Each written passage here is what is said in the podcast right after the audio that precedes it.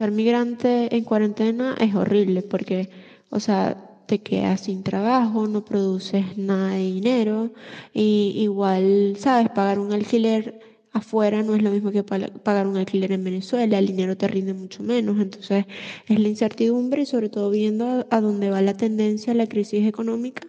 Y bueno, ser inmigrante en cuarentena eh, para mí tiene, tiene un significado que se resume en dos palabras que estas dos palabras tienen una carga negativa, pero bueno, eh, impotencia, por un lado, y soledad. Me acercó mucho el miedo en verme en una situación de nuevo inestable cuando yo tenía mucho tiempo sin, digamos, manteniendo un ritmo.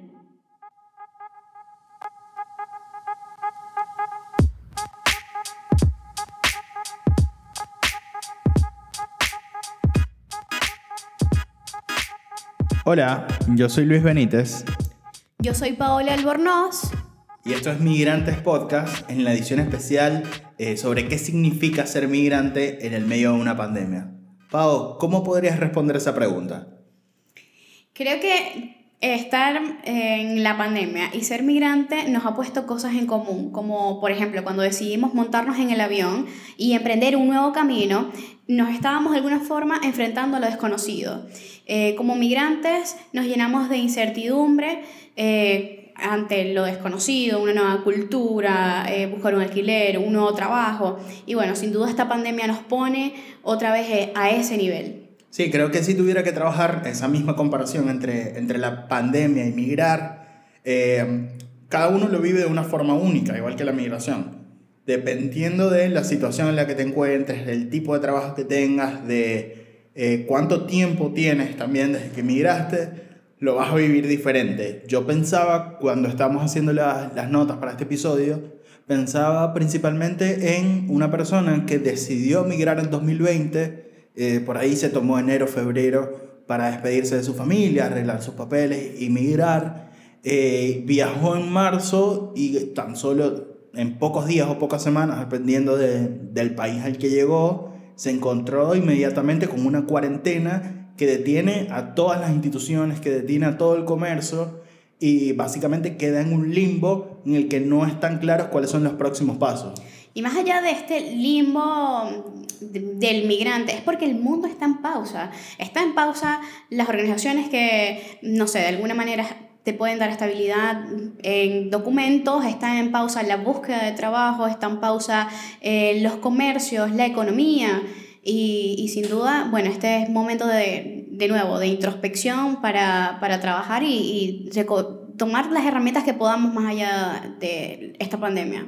Sí, creo que quizás más allá de la pausa, este episodio lo estamos grabando un 4 de mayo, no sabemos cuándo va a salir, esperemos sea pronto, pero más allá de en pausa, la pandemia, la cuarentena, hoy en la, la posición o la lectura que puedo hacer yo es, está cambiando, está en una incertidumbre, eh, que por cierto es una palabra que se repitió mucho en las opiniones y testimonios de nuestros amigos migrantes a los que les preguntamos eh, su experiencia como migrantes en el medio de la pandemia. Incertidumbre. Y quiero ir sobre ese punto para hablar sobre algo puntual, Pau. El trabajo en, en, este momento, quizás cuando somos migrantes o cuando estamos empezando ese proceso, lo primero en lo, que en lo cual nos enfocamos es en el trabajo. Hoy, ¿qué puede hacer una persona que está, que está en esta situación. Sobre todo porque creo que son muchas las modalidades de trabajo que están. Está, bueno, cuando eres migrante, el,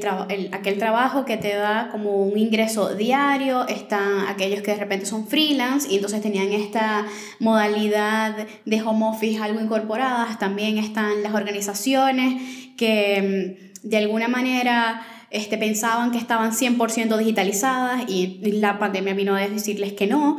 Eh, otras organizaciones que tenían áreas como, no sé, los call centers que se, se negaban a, a, esto de los home office. Y bueno, esto nos está mostrando que luego la pandemia es, son nuevas modalidades de trabajo que creo que van a abrir nuevas eh, discusiones, ¿no? Ahora bien, también están estos trabajos que se hacen indispensables, los delivery eh, que muestran también realidades que estaban invisibilizadas desde no, invisibilizadas y que ahora vienen a exponerlos, o sea, no por nada New York los puso de portada. Sí, quizás no solo los deliveries, pienso en cualquier, cualquier persona que trabaje en atención al cliente o en transporte en la cadena de producción de eh, los bienes que son esenciales. Gastronomía. La- claro, la gastronomía como, como el proceso final de, de convertir una materia prima en comida, en un plato, eh, y también como una fuente de trabajo que muchos migrantes, o al menos desde en mi historia personal, el primer trabajo que encontré en Argentina cuando migré fue en el gremio de la gastronomía, porque hay muchísimo recambio, muchísima... eh, es un trabajo muy dinámico y en ese sentido siempre hay oportunidades para los migrantes. Eh, básicamente, y pa- para hacer, empezar a hacer un resumen de, de cómo está la situación del trabajo en el medio de esta pandemia, eh, se suman dos complejidades. Ser migrante es complejo y es algo con lo que vamos a cargar siempre. Eh, no importa cuántos años tengamos fuera, eh, en mi opinión, siempre, siempre vamos a cargar con algo emocional o, co- o con algo económico, con una, una especie de, de mochila que nos caracteriza como migrantes. Si a eso le sumamos la complejidad de los mercados laborales, estamos en una situación eh, que puede ser bastante poco positiva. Para tirar datos y, y compartirles números exactos, eh, investigamos qué tenía para decir la Organización Internacional del Trabajo al respecto de la actualidad de- del trabajo, valga la redundancia. Les voy a compartir números eh, indicadores específicos.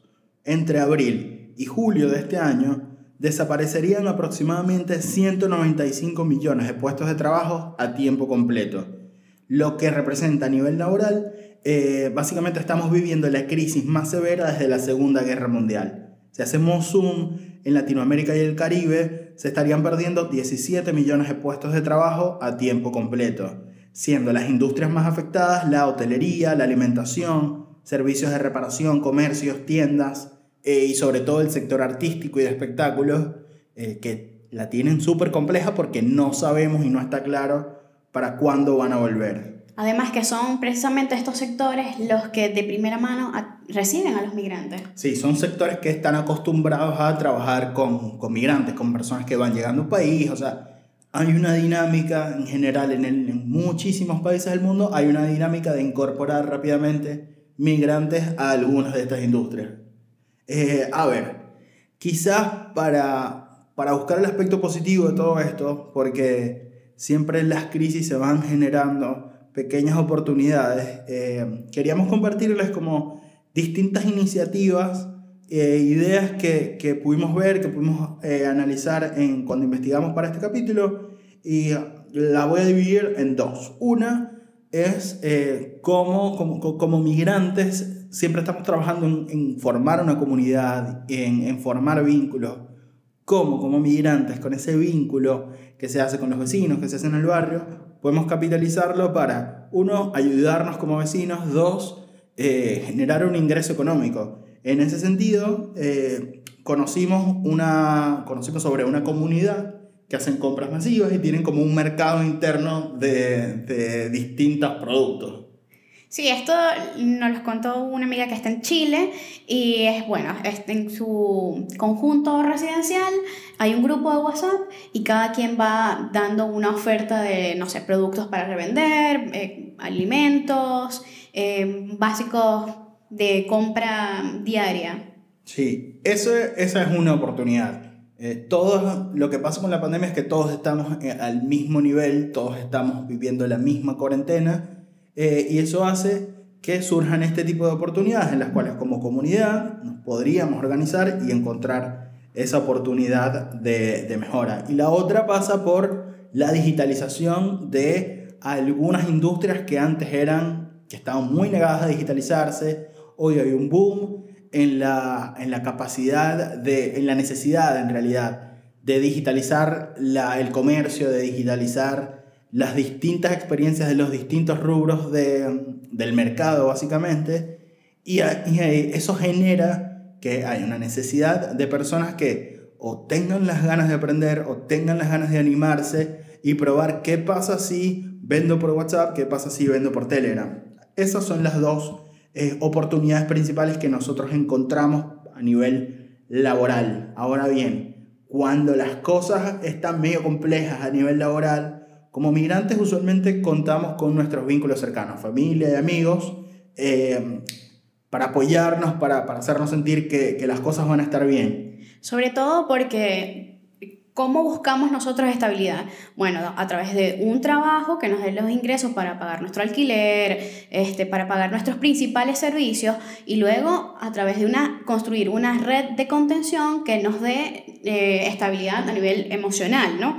Entonces, eh, en este momento, como migrantes también y como migrantes en pandemia, también tenemos que comprender emociones que ya nosotros de alguna manera estamos familiarizados y nos hemos amigado, no, lo decíamos bien, con la incertidumbre, con, no sé, manejar la soledad, que es otra de las palabras que, que también nos compartieron. Pero también a esto se le suma el sentimiento de, de, de encierro. Entonces, ¿Cómo mantener los vínculos a distancia? Es uno de los retos que, que, se nos puso como migrantes y ahora mantener estos vínculos durante la pandemia. Este, otra de las cosas es eh, que no, una de las barreras que teníamos eran los usos horarios, se democratizó el tiempo, ahora podemos estar a quizás mayor disponibilidad para escuchar los testimonios de amigos que tenemos en, en otros lados con distintos usos horarios. Bueno, para eso tenemos las experiencias de Alfredo, Carlos, Gaby y Maco, quienes nos compartieron sus vivencias de migrantes en pandemia. De verdad que ha sido una experiencia bastante única en la vida. El estar encerrados, entre encerrados y continuar yendo a trabajar, porque yo fui una de las pocas personas de la compañía que continuó trabajando por la bebé y todo esto. Tener que ir hasta el hospital y dejarla ya en el día de parto a ella sola, porque yo aquí no se aceptan visitas eh, entonces, nada, la dejé allí y esperar que me pasaran fotos. Estaba esperando yo, como todo el mundo, fotos de la bebé porque no podía verla hasta que no le dieran de alta. Esperando como dos días hasta que le dieran de alta. Teníamos más de 10 años que no hablábamos y bueno, fue muy fructífero. Además, recordar los viejos tiempos, las travesuras que hacíamos en el bachillerato, recordar a los profesores, ver los hijos de los demás.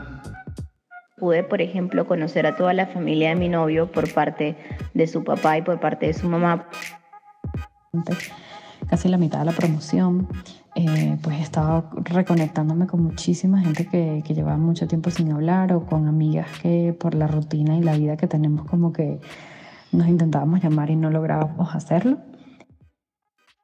Cuéntame tu experiencia, Luis, de eh, quizás de esta de crear vínculos durante la pandemia? ¿Has, tenido llamadas con amigos que están en otros usos horarios? Sí, a ver, eh, mi círculo de amigos más cercanos, creo que cada uno está en un país distinto, estamos todos bastante regados en el mundo.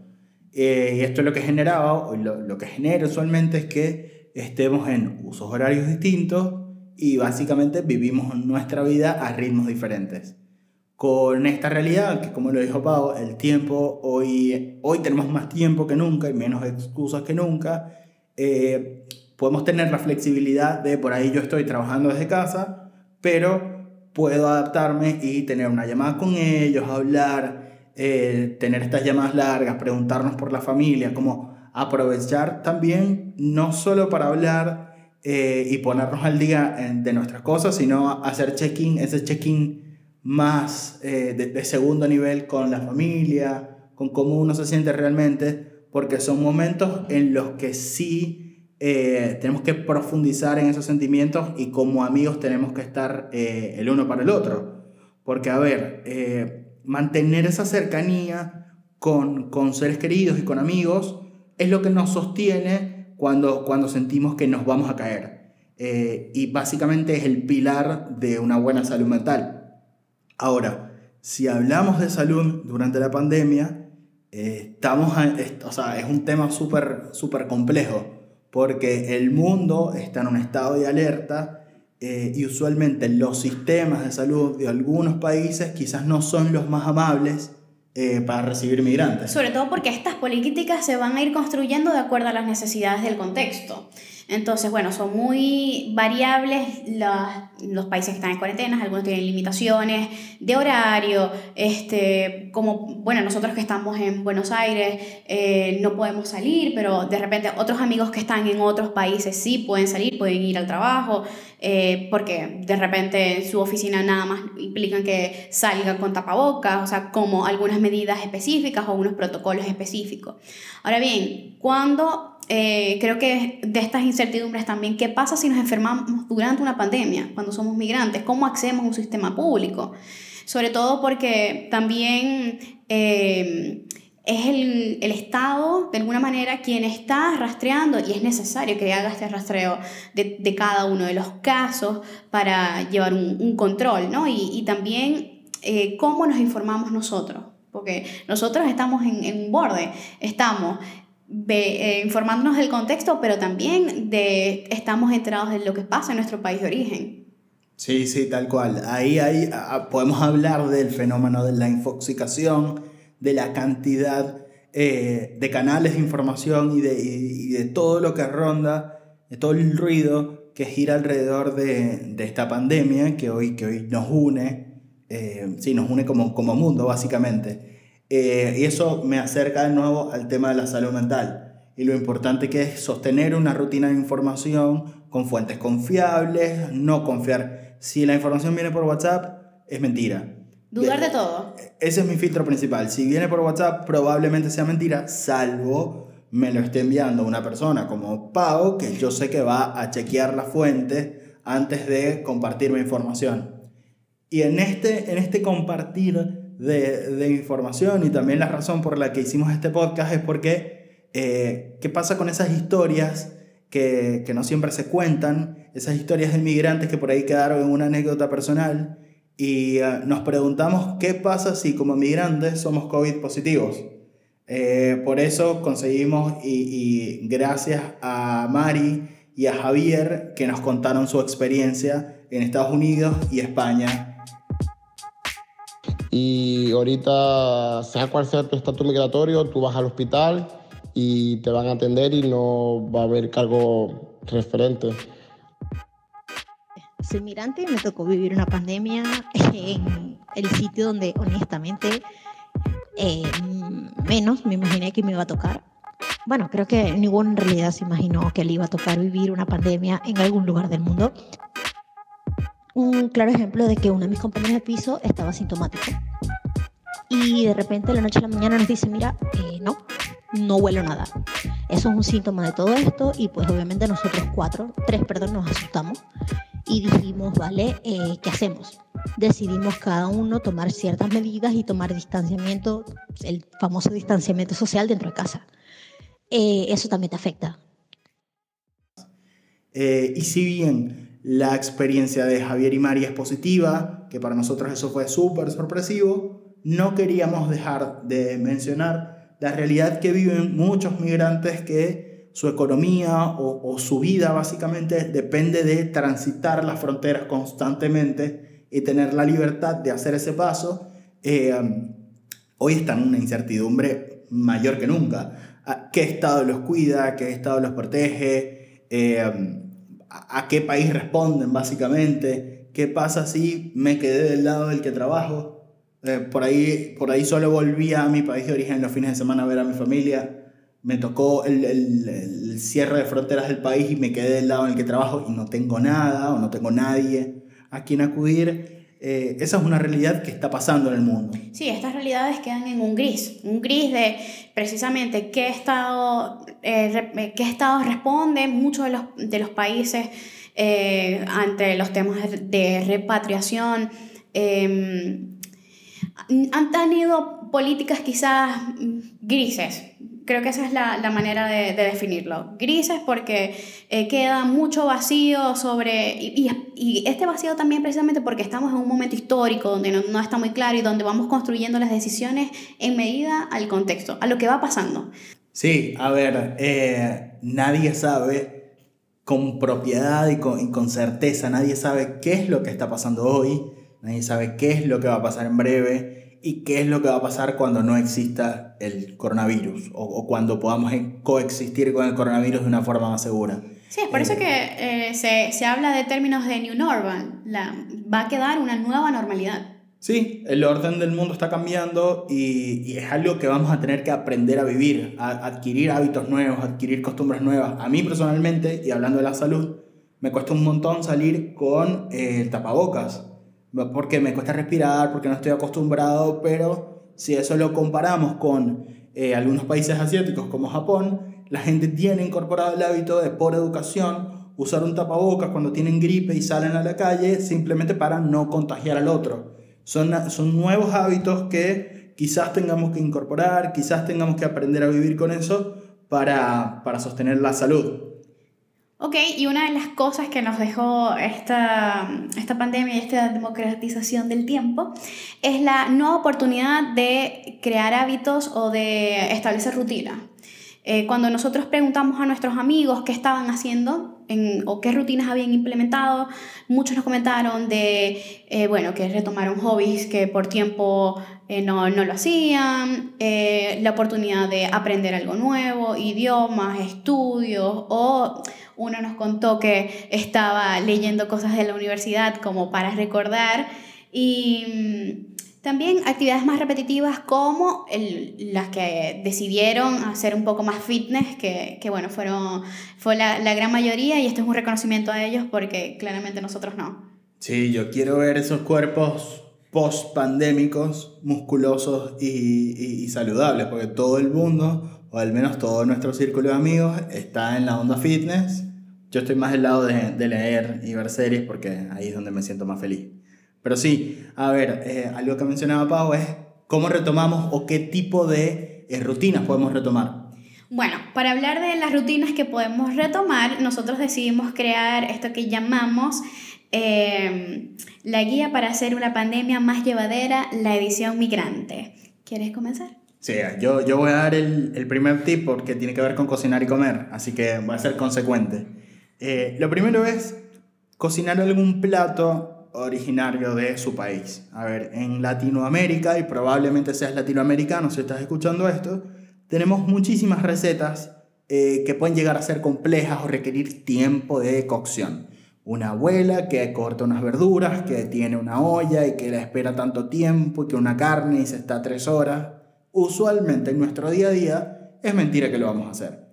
Hoy tenemos la oportunidad de estar atentos o medianamente atentos a la cocina mientras trabajamos o mientras estamos en casa y es una buena oportunidad para retomar y recordar eh, esas costumbres y esos sabores.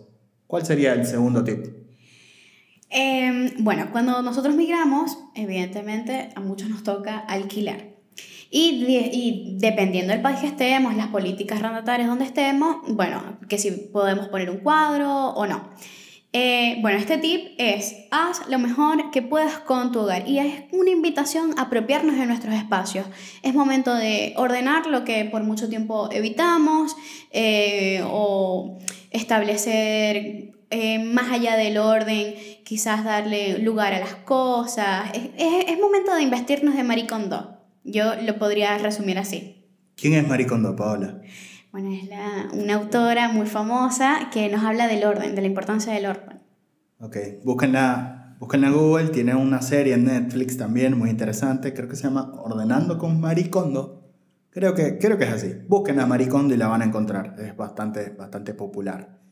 El tercer tip tiene que ver con la tecnología eh, y con cómo la tecnología nos acerca a, esos vínculos. Yo quería compartirles un, una extensión en realidad dos extensiones de Google Chrome. Una es Netflix Party y también existe la versión para YouTube, YouTube Party, en la cual, las cuales funcionan de una manera muy simple. A ver, entras en Netflix o en YouTube, seleccionas lo que, vas a, lo que quieres ver con otra persona, obviamente, activas eh, la, la extensión en el navegador Chrome y la extensión te va a dar una URL. Esa URL, ese link, lo compartes con la persona con la cual quieres ver ese contenido y van a entrar a ver la pantalla de la serie, la película o el video de YouTube y se va a, desplegar un, um, un chat en la parte derecha de la pantalla donde van a poder interactuar. Esto lo que hace es que uno pueda simplemente compartir esos comentarios de las películas, hacer chistes.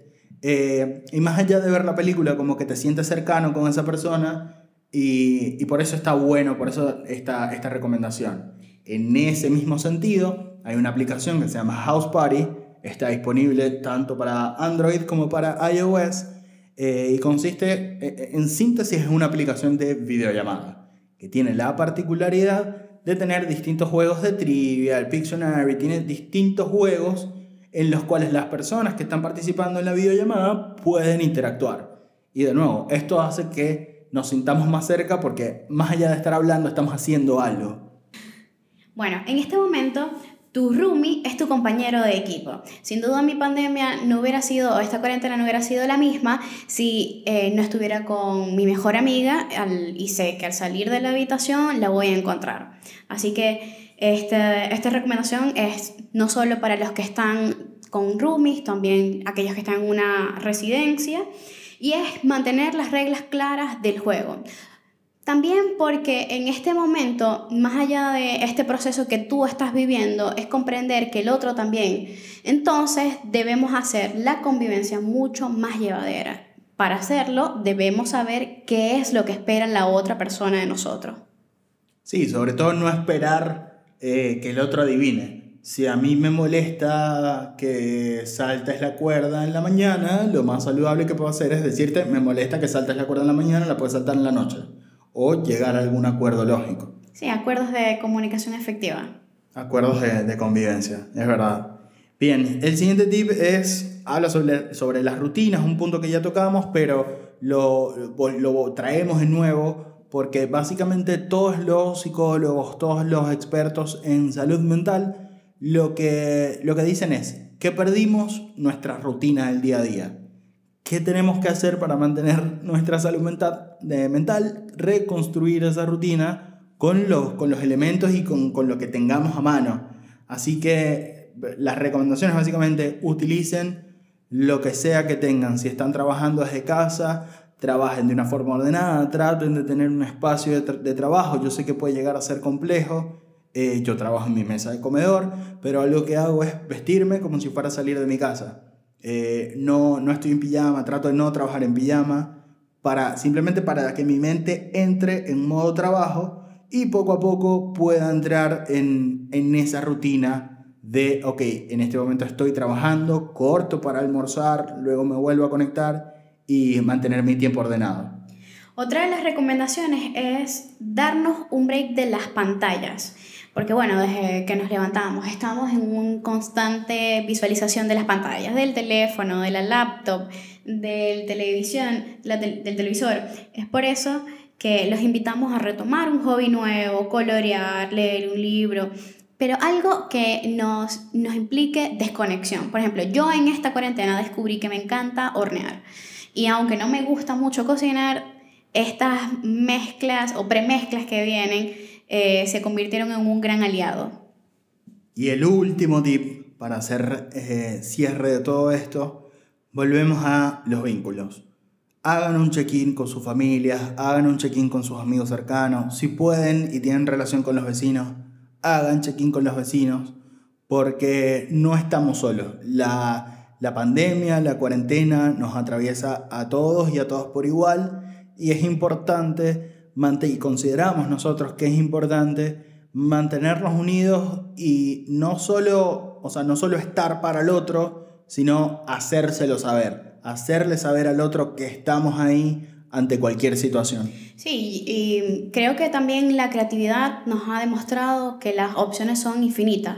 Cuando hablamos con nuestros amigos, conocimos eh, experiencias de eh, algunos que hacen salas de Zoom para orar los domingos. Hay otros que... Tengo una amiga que está dando clases de inglés a su familia en Canadá y bueno, es una, es una pequeña muestra de la cantidad de, opciones que hay. Bueno, es así como cerramos la guía eh, para hacer la pandemia más llevadera, la edición migrante. Y te pedimos que si los aplicas algunos de estos puedas compartirlos, así como puedas compartir este podcast con tu amigo migrante y compartimos nuestras redes sociales que son arroba en Instagram y Twitter. Yo soy Pablo Albornoz. Y yo soy Luis Benítez y esto fue Migrantes Podcast.